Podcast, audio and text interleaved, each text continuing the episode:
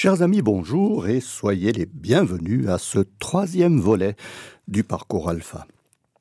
Lors de la dernière émission, nous avions vu que si l'on devait laisser entrer Jésus dans notre cœur pour donner un sens à notre vie, eh bien, c'est que Jésus est Dieu. Et la question finale de l'exposé était que si Jésus, Jésus est Dieu, alors pourquoi est-il mort?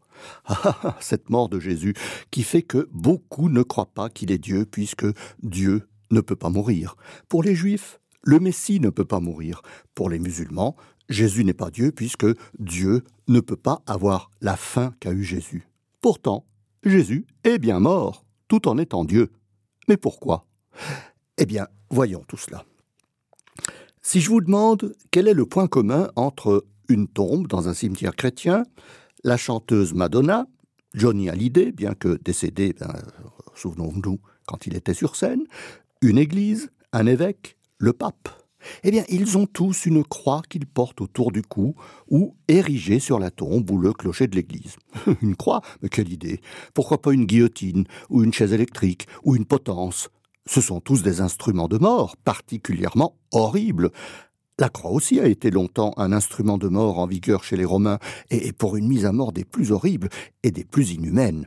Alors, pourquoi la croix, cet instrument de mort barbare, est devenu un objet de dévotion que l'on trouve dans les églises, que l'on porte sur soi et que l'on remémore par le signe de la croix quand on fait une prière ou lors d'une bénédiction. Eh bien, c'est parce que c'est sur une croix que Jésus est mort et la croix est devenue le symbole de la religion chrétienne. Mais Jésus est Dieu.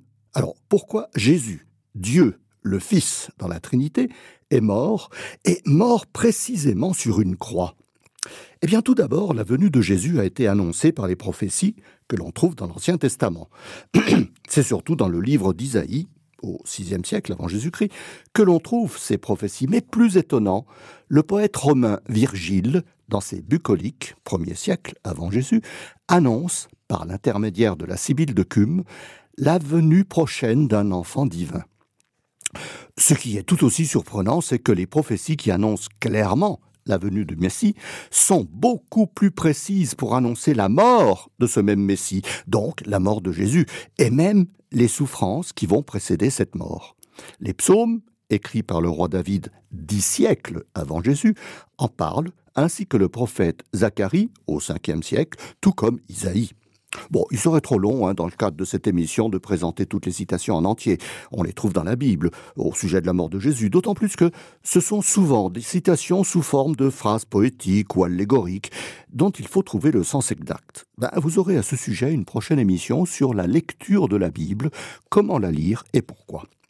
Isaïe nous dit Jésus sera rejeté par les siens. En effet, Jésus est venu pour sauver les Juifs, mais ils ne l'ont pas reconnu et ils ne le reconnaissent toujours pas. Dans les psaumes, on dit qu'il sera trahi. C'est Judas Iscariote qui trahira Jésus, croyant le livrer pour qu'il puisse s'expliquer devant le Sanhédrin, alors que celui-ci voulait sa mort. Zacharie nous dit qu'il sera vendu, avec l'indication du nombre de pièces, 30 cycles, et de ce que l'on fera avec cet argent perdu l'achat du champ du potier. Eh bien, c'est bien ce qui s'est passé avec Judas, qui a reçu 30 pièces d'argent, pièces qu'il a rendues lorsqu'il a compris sa trahison. Avec cet argent, les prêtres achetèrent la selle d'amas ou champ du sang ou champ du potier. Zacharie continue en nous disant Il sera abandonné par les siens. En effet, lors du procès de Jésus, tous les apôtres l'abandonnèrent. Pierre le reniera même par trois fois, reniement qui avait été annoncé par Jésus. Vous vous souvenez, le chant du coq euh, chantera pas trois fois et Pierre l'aura renié. Il sera muet comme un adieu, nous dit Isaïe. Jésus ne parle absolument pas devant Hérode, devant Caïphe, ni devant Pilate, sauf pour répondre à des questions qui mettent en cause ce qu'il est exactement. Eh bien, Caïphe lui demande s'il est le Fils de Dieu. Jésus ne pouvant pas mentir, répond par l'affirmative, ce qui lui vaudra l'accusation de blasphème, qui mérite la mort. Devant Pilate, il répond à deux questions sur son pouvoir temporel.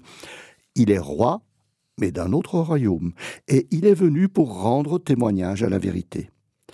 Dans les psaumes, il est annoncé que il sera condamné par les autorités. Eh bien, ces mêmes autorités religieuses et politiques le condamneront à mort. Isaïe, et aussi dans le psaume 29, dit qu'il sera frappé, raillé, injurié. En effet, remis aux soldats romains, ceux-ci se moqueront de lui en le giflant, en le couronnant d'épines, en parodiant sa condition de roi, en lui mettant dans les mains un roseau comme sceptre. Et la foule l'injuria en lui disant que s'il était vraiment le Messie, eh bien, il devrait se sauver lui-même. Isaïe dit Il sera considéré comme un malfaiteur. En effet, condamné à la crucifixion, Jésus subit le châtiment réservé aux meurtriers et aux voleurs. Il sera dépouillé de sa tunique, disent les psaumes. On la lui enlèvera pour la flagellation, et on la lui remettra pour porter la croix. Puis elle lui sera à nouveau enlevée pour le crucifier. Cette tunique ne sera pas déchirée et sera jouée au dé par les soldats. Eh bien, cela aussi a été annoncé dans les prophéties. Le psaume 22 et Zacharie nous disent Il aura les pieds et les mains percés. Eh bien, c'est la conséquence de la crucifixion. Le psaume 69 dit Il sera abreuvé de vinaigre. Jésus s'étant écrié sur la croix qu'il avait soif, un soldat lui présentera au bout d'une lance une éponge imbibée d'eau et de vinaigre. Le psaume 22 dit Il sera abandonné de Dieu son Père. Et oui, juste avant de mourir, Jésus s'écrie Eli, Eli, lama sabachthani. Mon Dieu, mon Dieu, pourquoi m'as-tu abandonné? Le psaume 34 signale Ces os ne seront pas brisés.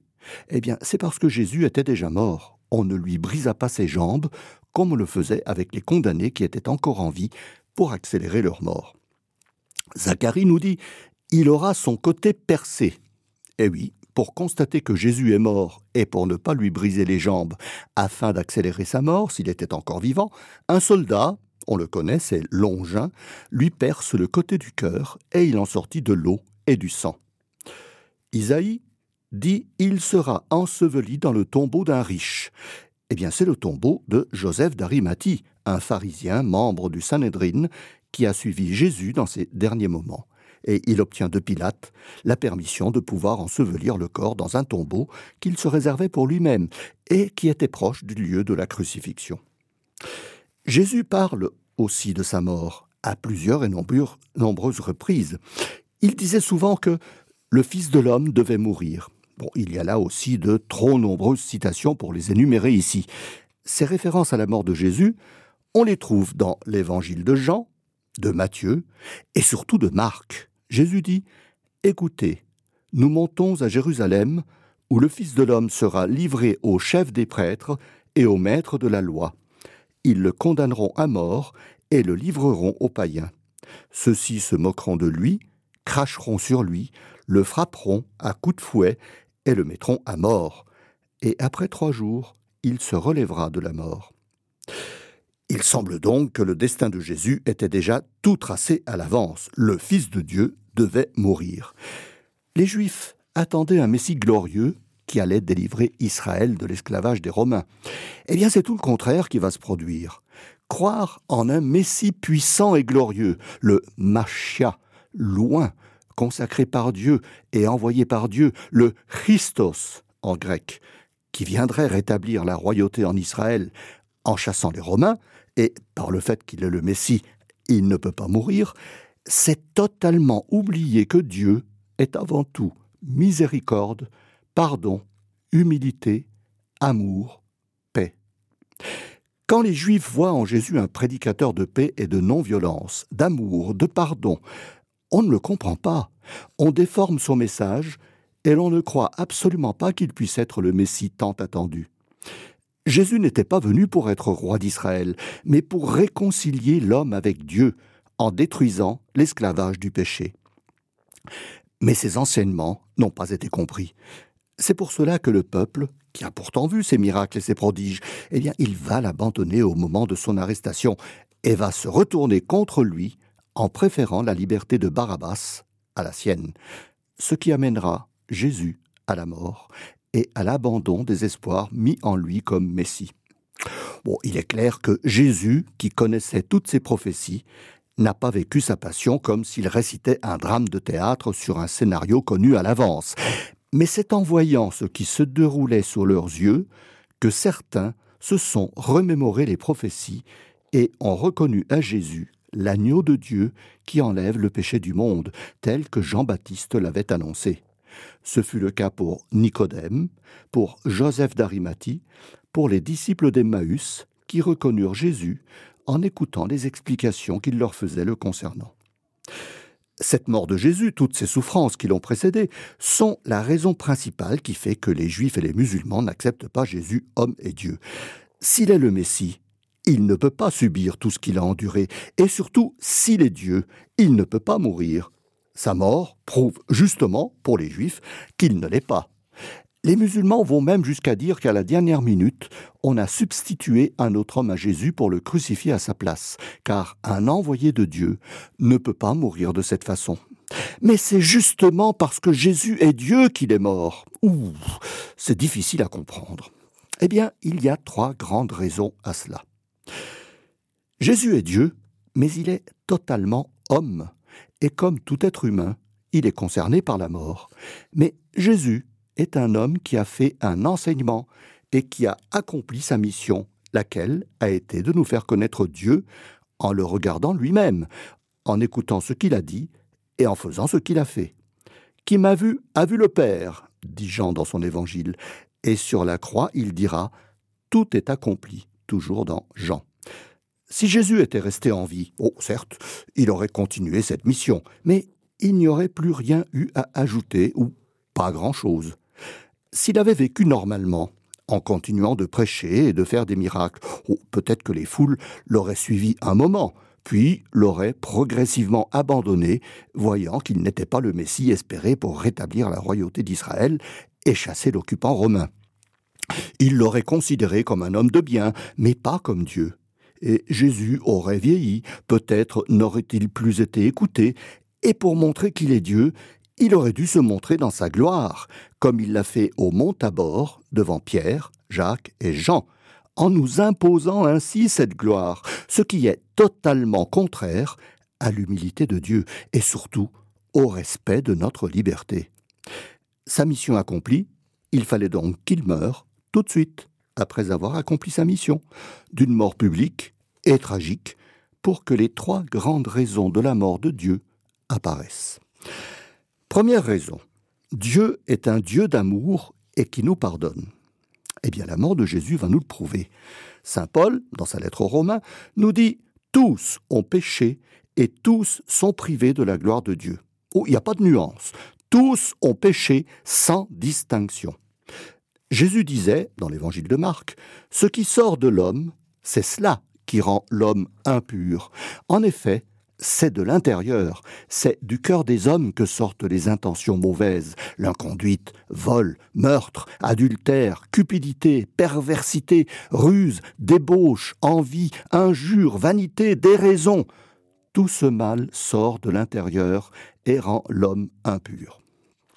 Bon, bah, nous nous disons certainement que nous n'avons pas commis ces fautes, nous n'avons pas commis ces crimes. Mais Paul dit bien, tous ont péché, et tous nous continuons de pécher, car nous avons souvent oublié la notion et le sens de péché.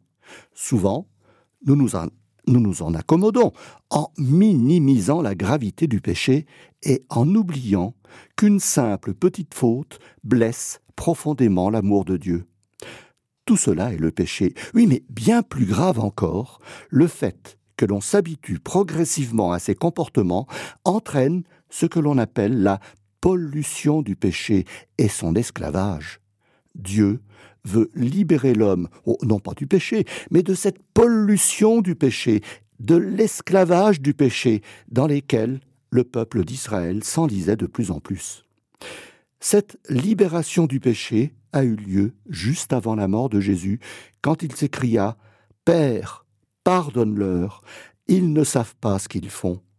Dans l'évangile de Luc, ce leur ne s'adresse pas seulement aux bourreaux qui le tuent et aux prêtres qui l'ont condamné, mais aussi à nous tous, car nous ne savons pas ce que nous faisons quand nous commettons le péché. Oh oui, bien sûr, nous pouvons être conscients de faire une chose qui est mauvaise, mais nous n'avons pas la mesure de l'offense faite à Dieu par la plus petite faute que nous commettons. Et Jésus, dans cet immense élan d'amour, offre sa vie pour que nos fautes soient pardonnées, pour que son sang nous lave et nous purifie de cette pollution du péché. Voilà pourquoi il devait mourir. Mais Jésus est Dieu. Cela ne nous dit toujours pas pourquoi Dieu doit mourir à cause de nos péchés. Un homme aurait pu se sacrifier pour cela à sa place, hein, selon la version des musulmans. Eh bien, deuxième raison, ce pardon d'amour établit une nouvelle alliance avec l'homme. Depuis la faute originelle, l'homme a perdu la grâce de Dieu, mais Dieu ne l'a pas abandonné. Il a conclu une alliance avec son peuple, par Moïse et la loi, sauf que les hommes ne se sont pas comportés comme Dieu l'aurait souhaité. Tout au long de l'histoire des Hébreux, on constate que les prophètes, qui demandaient au peuple de revenir au respect de la loi, n'ont guère été écoutés il ne cessait de proclamer que le sacrifice qui plaît le plus à Dieu est un cœur contrit et plein de repentir. Les prophètes Osée, 8e siècle avant Jésus-Christ, Michée, 7e siècle, et Joël, 4e siècle, répètent plus ou moins les mêmes recommandations. Dieu, donc, semble ne plus être satisfait des sacrifices faits dans le temple, mais les prêtres continuaient à faire ce genre de sacrifice holocauste, pensant être pardonnés de leurs fautes, sans écouter les prophètes, qui leur demandaient de se convertir. Non seulement les prophètes n'ont pas été écoutés, mais certains ont même été mis à mort ou même assassinés. C'est le cas de Jérémie, Ézéchiel, Michée, Amos, Joad, Zacharie et même Isaïe, parce qu'ils perturbaient la conscience des rois et des prêtres. Le peuple de Dieu se révoltait ainsi contre les représentants de sa parole et continuait à vivre dans le péché en arrangeant plus ou moins la loi de Moïse pour qu'elle coïncide avec leurs intérêts. Et c'est pour cela que Jésus s'en prenait souvent aux scribes et pharisiens hypocrites. Toujours dans ce genre d'hypocrisie du sacrifice, osons l'appeler ainsi, les prêtres instituèrent la fête du Yom Kippour, le grand pardon, pour supplier Dieu de pardonner toutes leurs fautes, une fois, une fois par an. Cette fête se déroulait en deux temps. Le grand prêtre entrait dans le lieu le plus sacré du temple, le débir, ou Saint des Saints, qui était le lieu où Dieu avait sa présence sur terre. Ce lieu était séparé du reste du temple par un énorme voile de presque 18 mètres de haut et bien 10 cm d'épaisseur, si bien qu'il était impossible de le déchirer. Il marquait la limite entre Dieu et les hommes pécheurs. Là, le grand prêtre, qui n'entrait dans le débir que ce jour-là, présentait à Dieu tous les péchés de la nation juive. Ensuite, il chargeait symboliquement un bélier parfait et sans tache de toutes les fautes de la nation juive. Et ce bélier, ce bouc, était envoyé mourir dans le désert. C'est de là que vient l'expression bouc émissaire. Eh bien, cette action voulait signifier que le péché est une chose grave, que Dieu le pardonne, mais pour cela, on passe toujours par le sacrifice en se déchargeant de la faute sur autre chose que soi-même. Le bouc envoyé dans le désert, et non pas le repentir. Les prêtres eux-mêmes, ne pouvant pas pardonner les péchés, ils s'en remettaient donc à cet acte symbolique du bouc émissaire, complètement sûr, et la conscience tranquille, que les péchés ont été pardonnés. Et que dire quand, quelquefois, le bouc revenait malgré tout du désert, mais c'était épouvantable. Mais cela n'inspirait pas pour autant le profond repentir désiré par Dieu. Or, Dieu veut réconcilier définitivement l'homme avec son amour, et pour cela, il faudrait que le sacrifice soit à la hauteur de cet amour divin. Aucun homme n'est parfait pour accomplir un tel sacrifice, puisque tous les hommes sont pécheurs, hein, ce que disait saint Paul. L'alliance avec Dieu, par la loi de Moïse, ayant été rompue par la pollution du péché, Dieu, par son grand amour pour l'homme, va envoyer en la personne de Jésus, celui qui va établir cette nouvelle alliance, un être parfait, Jésus, homme et Dieu, pour s'offrir en sacrifice ultime à Dieu, pour racheter une humanité pécheresse, une nouvelle alliance qui avait déjà été annoncée par le prophète Jérémie au VIe siècle. Cette nouvelle alliance ne passera plus par les sacrifices au temple et l'envoi annuel du bouc émissaire. Il faudra donc un sacrifice nouveau, qui sera définitif et parfait pour plaire à Dieu. Mais nul n'est parfait, aucun homme, ni aucun animal.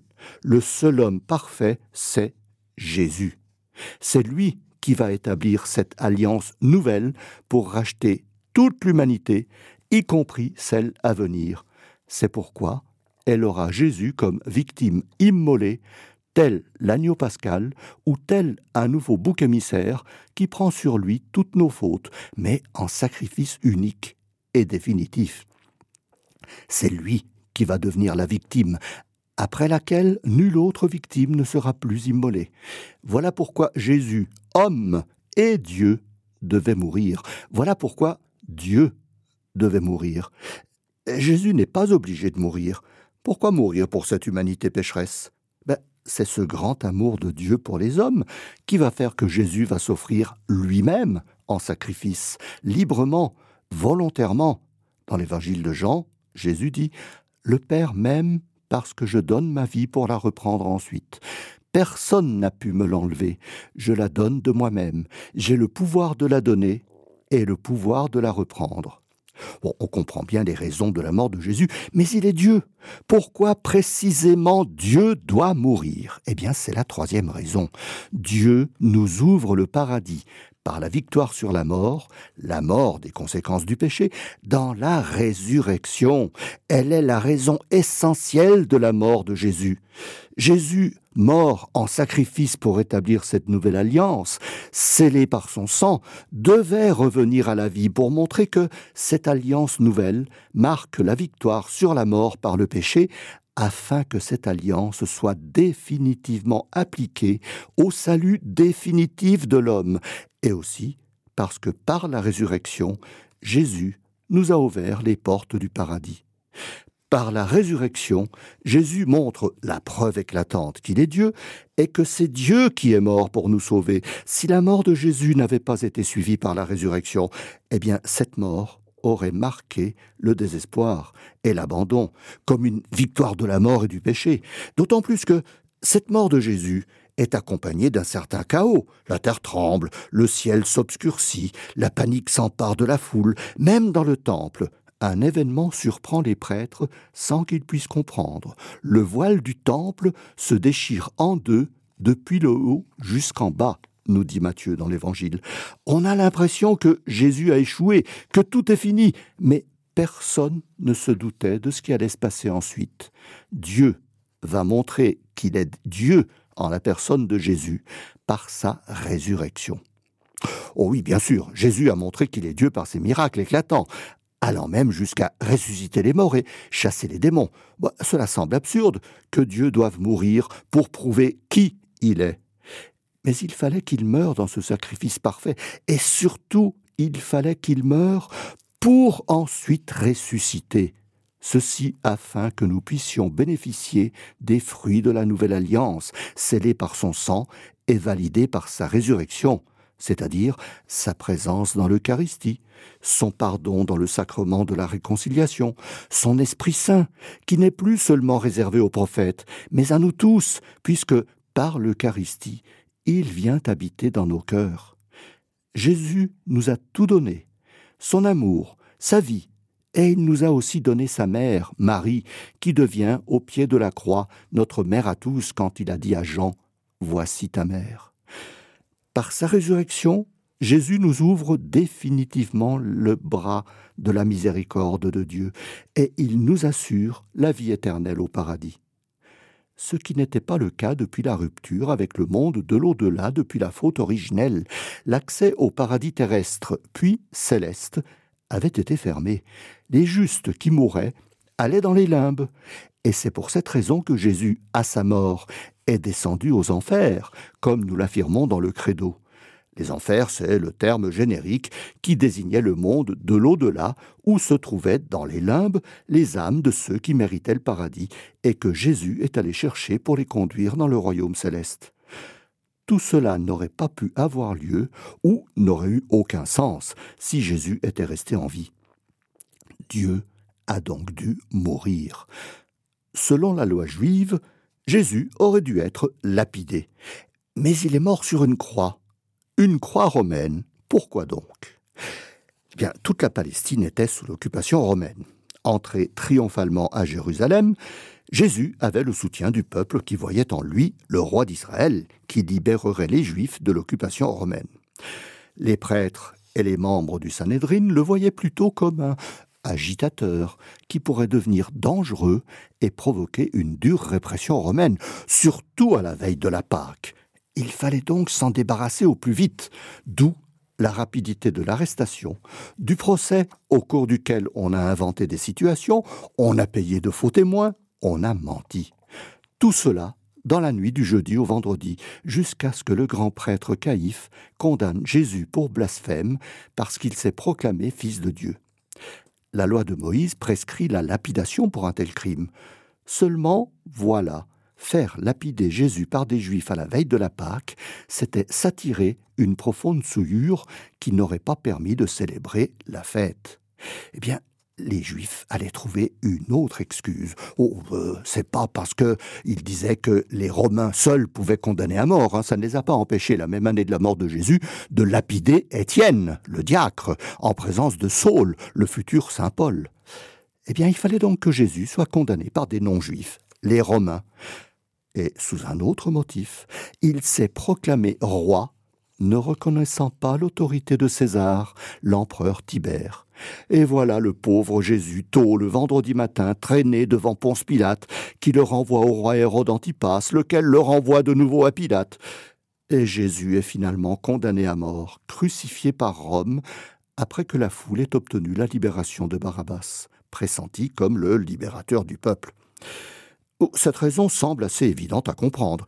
Mais il y en a une autre, moins évidente, mais ô combien importante pour que Jésus meure sur une croix romaine.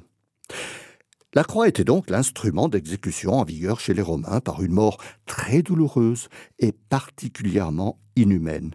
Ils en étaient conscients à tel point que Cicéron, qui était décédé en 43 avant Jésus-Christ, l'a décrit comme la plus cruelle et hideuse des tortures. Mais ce n'était pas sur une croix en la forme que nous connaissons que le condamné était crucifié. Il devait porter sa croix jusqu'au lieu du supplice. Oh, tout ce que nous montrent la plupart des films sur Jésus, bon, c'est complètement faux. Le condamné portait une grosse poutre, le patibulum, poutre horizontale de la croix, qu'il tenait sur ses épaules. Le plus souvent, on la lui attachait pour qu'il ne la laisse pas tomber. On clouait ensuite dessus les mains du supplicié et on hissait la poutre horizontale sur un poteau vertical, assez haut pour que tout le monde puisse voir le supplicié, et on clouait alors les pieds sur cette poutre verticale. L'ensemble donnait la croix que nous connaissons. On mettait cloué au-dessus de la tête le Titulus Crucis, une sorte de pancarte sur laquelle était inscrit le motif de la condamnation. Pour Jésus, c'était Jesus Nazarenus Rex Judeorum, ce qui a donné l'acronyme INRI, que l'on trouve symboliquement sur toutes les croix, même si l'inscription était réellement une phrase en latin, en grec et en hébreu. Ainsi, tel l'agneau pascal que l'on immolait chaque année pour célébrer la Pâque, et qui ne devait avoir aucun de ses os brisés, tel le bouc émissaire, qui ne devait avoir aucune tâche pour être revêtu de nos fautes. Jésus, la victime parfaite, n'a pas eu ses os brisés, car il est mort assez rapidement. Mis en croix vers neuf heures le matin, il est mort six heures plus tard, vers quinze heures, sans aucun doute par un épuisement total, car l'homme, Jésus, était déjà bien affaibli par les souffrances subies dès sa condamnation. Les soldats n'ont pas eu besoin de lui briser les os ce qu'ils ont fait avec les deux autres suppliciés, car le Shabbat allait commencer et les autorités religieuses juives demandaient à ce que aucun corps de juif, même s'il était un criminel, ne reste exposé sur la croix. Jésus étant déjà mort, pour s'en assurer, un soldat, le Longin, lui perça le côté avec sa lance, lequel, eh bien, duquel côté plutôt, il en sortit un peu de sang et d'eau, qui sont devenus le symbole de notre rédemption. Par le sang, Jésus nous sauve de nos fautes. Par l'eau, Jésus nous lave de toute souillure due à la conséquence du péché. La croix n'est pas devenue tout de suite le symbole du christianisme, elle était toujours un objet de mort et de souffrance. Il faudra attendre l'année 315 pour que l'empereur Constantin supprime la condamnation à mort par crucifixion à cause du caractère inhumain de celle-ci, mais surtout par respect envers le Christ mort sur cette croix. Ce n'est qu'à partir de ce moment que la croix est devenue le symbole de la rédemption, de la vie pour tous les hommes, à cause de ce qu'elle représentait. Le sacrifice de Jésus, mort pour nous redonner la vie. La croix se répand aussi dans tout l'Empire romain. Voilà pourquoi Jésus est mort sur une croix. Il devait entrer par cette voie de douleur et de mort dans le monde romain, car c'est par Rome que l'Église allait se constituer, que le christianisme allait se répandre dans tout le monde connu de l'époque, l'Europe occidentale, puis le reste du monde, accomplissant ainsi ce que Jésus disait, qu'il était venu pour les siens, mais qu'ils ne l'ont pas reconnu. Ce sont les païens, les gentils, qui l'accepteront. La croix, symbole de mort, est devenue, avec Jésus, un symbole de vie. Dieu, en la personne de Jésus, s'est offert librement, gratuitement, et il nous a tous sauvés par amour, sans rien nous demander. À nous maintenant de faire ce pas ou ce geste de foi, de croire en la résurrection de Jésus, de croire au pardon de nos fautes, non plus par l'acte annuel du bouc émissaire, mais dans le pardon de tout instant, dans le sacrement de réconciliation. C'est à nous de comprendre que le corps du Christ mourant sur la croix, c'est nous-mêmes qui l'y avons mis par nos fautes. Jésus a crié son abandon à Dieu son Père, mais il ne s'est pas révolté. Si notre cri d'abandon lors de nos épreuves n'est pas un cri de révolte, et si nous offrons nos souffrances à Dieu, comme l'a fait Jésus, alors nos souffrances auront un sens profond, car, comme le dit Saint Paul, dans la lettre aux Romains, nous devenons héritiers de Dieu et cohéritiers du Christ, si du moins nous souffrons avec lui, de manière à être glorifiés avec lui. Lors de la mort de Jésus, le voile du temple s'est déchiré. Maintenant, Dieu est accessible à tous. Il n'y a plus de séparation entre lui et l'homme pécheur. Dieu n'est plus un Dieu caché, mais présent, qui nous aime et qui veut notre salut dans l'éternité, en nous faisant le don abondant de sa miséricorde et de son amour, mais par la foi et la confiance. Jésus lui-même indique comment se comporter dorénavant. Il dit à Thomas, qui ne croyait pas en sa résurrection, Heureux es-tu, Thomas, parce que tu as vu, mais heureux sont ceux qui croient sans avoir vu. La résurrection montre que Jésus est Dieu, vivant, mais que c'est la foi qui doit nous le faire croire, une foi qui donnera naissance à l'Église, fortifiée par le sang des martyrs qui ont cru sans avoir vu. La mort de Jésus sur la croix nous invite à déposer sur cette même croix toutes nos fautes, nos peines, nos souffrances, sûr que Dieu, maintenant, nous a pardonné et qu'il va nous aider dans nos peines, mais dans la confiance. Nos souffrances ont un sens, et c'est en regardant le corps de Jésus sur la croix que nous pouvons les comprendre et les accepter. Petite anecdote, j'ai constaté que chez la plupart des protestants, la croix est représentée sans le corps de Jésus. C'est en tout cas vrai dans la grande majorité des lieux de culte protestants. Et je me souviens qu'un jeune homme qui était venu chez moi pour des cours avait vu mon crucifix avec le corps de Jésus mort sur la croix. Ce jeune, qui était un protestant pratiquant, me dit presque sur un ton de reproche Il n'est plus sur la croix, il est ressuscité. Bon, oui, certes, certes, il est ressuscité, mais moi, je préfère voir le corps de Jésus sur la croix, voir son corps meurtri, oh, sans esprit morbide, parce que cela me fait comprendre les souffrances qu'il a endurées et sa mort à cause de moi, à cause de mes péchés. La vue de ce corps me remplit de compassion. Oh oui, la résurrection est un événement qui marque la vie qui nous est promise, car nous sommes libérés du péché, mais c'est par la mort que cela s'est produit. C'est par les souffrances et la mort de Jésus que nous sommes libres est devenu Fils de Dieu, promis à la vie éternelle. Le corps de Jésus sur la croix nous le rappelle et nous rend sensibles à ses souffrances et nous les fait comprendre bien plus qu'une croix vide, sans corps. Le pape Benoît XVI disait Le corps du Christ sur la croix nous rappelle qu'il n'y a pas de véritable amour sans souffrance, il n'y a pas de don de la vie sans douleur. À propos de cela, je vous cite une autre anecdote. Le cardinal Carlo Martini, qui était archevêque de Milan, qui est décédé en 2012, aimait citer une anecdote. Trois adolescents, s'amusait à se moquer d'un vieux prêtre, et il faisait semblant d'aller se confesser en racontant au pauvre homme toute une liste de choses mauvaises et d'obscénités. Un des trois en racontait un peu plus que les autres, en se moquant sans pudeur des prêtres et des religieux. Le vieux prêtre lui dit alors d'aller dire tout cela au grand crucifix qui se trouvait à l'entrée de l'église. Et après avoir tout dit, de faire un bras d'honneur à Jésus en lui disant Je m'en fous. Arrivé devant le crucifix, le jeune garçon commence à parler et à faire le geste, mais soudain, il se sent pris de compassion pour cet homme cloué sur la croix. Il ressent en lui une grande peine et un profond regret pour avoir fait et dit tout ce mal, et en même temps, il se sent envahi par un immense amour. Et le cardinal Martini termine son anecdote en disant Vous vous demandez comment je fais pour savoir cela? Parce que cet adolescent, c'était moi. Les causes de la mort et de la résurrection de Jésus ne sont pas évidentes pour quelqu'un qui n'aurait pas la foi. Il se limiterait à la crucifixion sans trop la comprendre. La crucifixion, bien réelle, a été publique, parce qu'elle est la conséquence de tous les péchés de nous tous. Elle nous concerne tous sans exception. Mais la résurrection, malgré le fait qu'elle soit aussi bien réelle et qu'elle nous concerne tous aussi, ne s'est pas manifestée avec éclat par la grande humilité de Dieu, par le respect absolu de la liberté de l'homme, car Dieu ne nous oblige pas à croire à ce pardon et à son amour offert gratuitement. C'est pourquoi la résurrection est demeurée cachée et elle devient une affaire de foi personnelle et de confiance en l'amour de Dieu.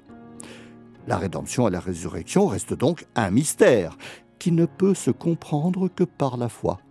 Mais Qu'est-ce que la foi? Comment savoir si j'ai la foi? Eh bien, chers amis, c'est ce que vous saurez lors de la prochaine émission.